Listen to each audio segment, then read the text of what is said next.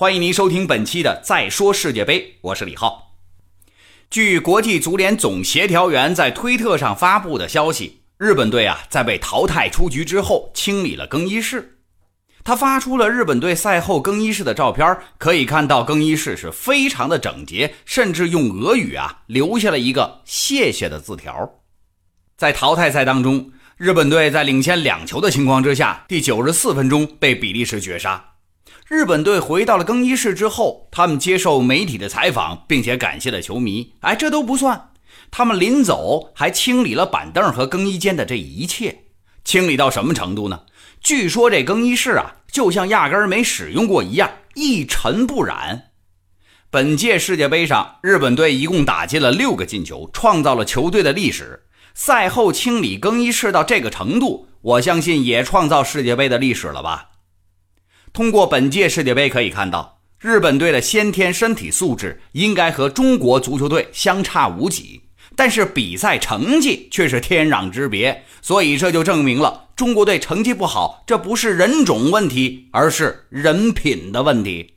日本队无缘八强，比赛结束以后，日本球迷是痛苦万分，遗憾落泪。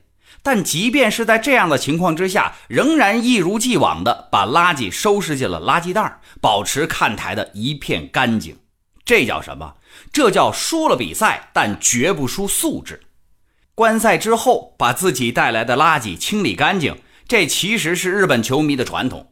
不管是在之前几届世界杯上，还是在亚冠联赛，或者是本国 J 联赛当中，他们都这么做。在主裁判吹响中场哨之前，日本人清理垃圾的行动就开始了。当他们走了以后，身后留下的体育场和他们刚来的时候一样干净。日本球迷每个人都随身携带一个蓝色的塑料袋，在比赛当中，他们集体挥舞着塑料袋作为助威的道具。而比赛结束以后呢，这个塑料袋就成为了垃圾袋，用来清理看台的垃圾。但是日本的球迷当中也有奇葩啊，有一个今年三十五岁的人，叫做丸山桂里奈。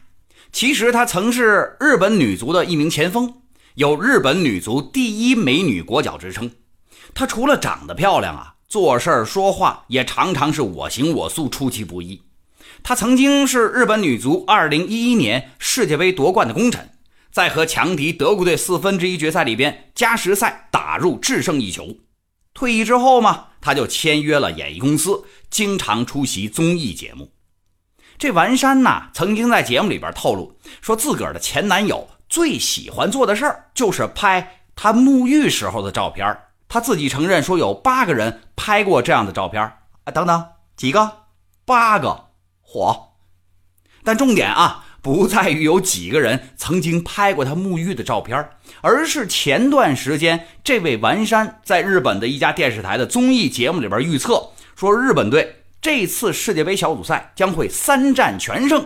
如果说猜错的话，哎，他就在节目里边脱衣服露屁股。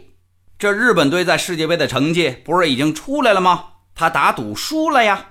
他说：“我会兑现承诺，露屁股的啊！我会在节目里边展示。不过呢，呃，目前正在准备阶段啊。这叫输了赌局儿，不输人品。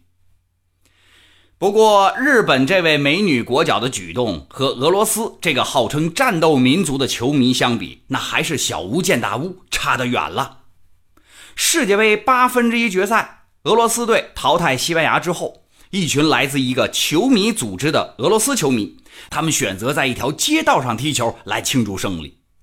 就在踢球的时候，街道上有不少的车辆经过，很多司机呢也都停下来加入他们踢球的庆祝活动。可是，并不是每一个司机都停车啊。正当这群球迷兴高采烈踢着球的时候，突然有一辆银色的轿车是飞驰而过。据现场的目击者说，这辆车的时速超过了每小时九十公里。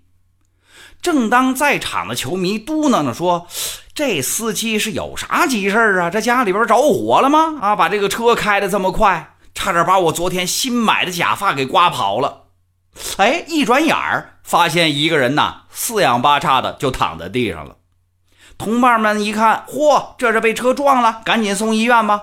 到了医院一诊断。这位球迷一条腿骨折了，手臂也有不同程度受伤，但是啊，身体所有要害部位全都没事哎，这不得不说是一个惊人的奇迹。我估计啊，这位被撞的球迷尽管被撞了啊，也仍然会感谢足球。为啥呢？得亏哥们练过。在俄罗斯队淘汰西班牙队之后，一名狂欢的俄罗斯球迷跳上了警车的车顶。俄罗斯警察一看，好家伙，你这也太嚣张了吧！大喝了一声：“妖怪，吃俺一棒！”啊！只见手里边的警棍瞬间就化成了如意金箍棒。这一棒子下去，球迷是清醒了。你觉得这事儿就算完了？没完！这名球迷已经被逮捕了。其实啊，我本人也经历过2001年中国队冲进世界杯的游行队伍，我完全能够理解球迷的喜悦心情。但并不是每一个球迷都能用这种平和理智的方式来庆祝比赛胜利的呀。有的球迷在头脑发热的时候，经常会做出来一些不恰当的事情。再说了，你也得看看对手是谁呀？这可是俄罗斯警察，战斗民族处理问题的方式是非常直截了当的。战斗民族的警察不仅直截了当，他们的战斗力也是相当的惊人。你说你闲着没事干啊，也不能挑战俄罗斯警察的忍耐力。其实啊，不仅是你别去挑战战斗民族警察的忍耐力，应该说只要是战斗民族，哎，你就别去招惹。脾气大的，连发脾气的人自己都会害怕。有这么一对俄罗斯夫妻，四十岁的丈夫是梅西的粉丝，三十七岁的妻子呢是 C 罗的球迷。这俩人本来是因为2002年世界杯啊，都在酒吧看球嘛，就认识了。认识之后呢，就从相知到相爱，在2004年就结婚了。如今这一晃过去十四年了，但是在本届世界杯过程当中，这妻子就说了：“我丈夫因为世界杯跟我离婚，为啥呢？哎，这原因就是阿根廷对尼日利亚这场比赛。”当这个丈夫庆祝阿根廷队惊险出线的时候，他妻子在旁边是不咸不淡的说：“哼，梅西呀，在阿根廷和尼日利亚的比赛里边表现不好，就是他才拖累了全队的。”这位四十岁的丈夫一听，好啊啊！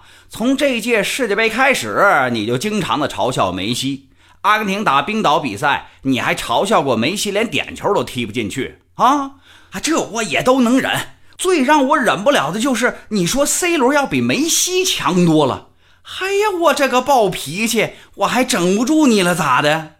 最后这一场小组赛，妻子的冷嘲热讽终于让这位丈夫愤怒了。这位丈夫说：“我是压根儿没法控制自己的情绪，我是彻彻底底的向他表达了我对于 C 罗、葡萄牙队以及我所喜爱的所有俱乐部的看法。”在那之后。我卷铺盖就永远离开了这个家，哈，这对于这位四十岁的丈夫来说呀，妻子的抱怨和挖苦就是压倒他们婚姻关系的最后一根稻草。在阿根廷和尼日利亚比赛结束之后的第二天，丈夫就向当地的婚姻登记处递交了离婚申请。结婚十几年呐，从争吵到离婚只花两天，哎，这可真称得上是翻脸比翻书还快呢。其实这都不是个例，这次世界杯各种爆冷的局面简直让人无法相信。就在阿根廷被淘汰出局之后，印度一名球迷自杀了。他的家人说，他一直都是阿根廷的球迷，世界杯期间每天都守着电视。当阿根廷队被淘汰以后，这名球迷毅然就选择了自杀。其实这已经是第二位在世界杯期间因为阿根廷队输球而自杀的印度球迷了。六月二十二号，阿根廷队在小组赛零比三输给克罗地亚之后，一名印度球迷跳河自杀。自杀之前，他在卧室里边留下了一封信，说没有办法忍受看到他所心爱的阿根廷队输掉比赛。两天以后，他的尸体被搜索队找到了。再说点正能量的事儿吧。六月二十三号，泰国十二名少年足球队的队员和他们的一名教练。在泰国一个国家公园的洞穴啊探险的时候失踪了。经过九天的搜寻蛙人终于发现了失踪的小球员目前救援正在紧张的进行当中小球员呢也已经被陆续的救出来送往了医院。最后还是要提示各位世界杯有风险观赛需谨慎而且千万万千一定要记住惹谁也别惹战斗民族尤其是战斗民族的警察。感谢您收听今天的节目我是李浩明天再见。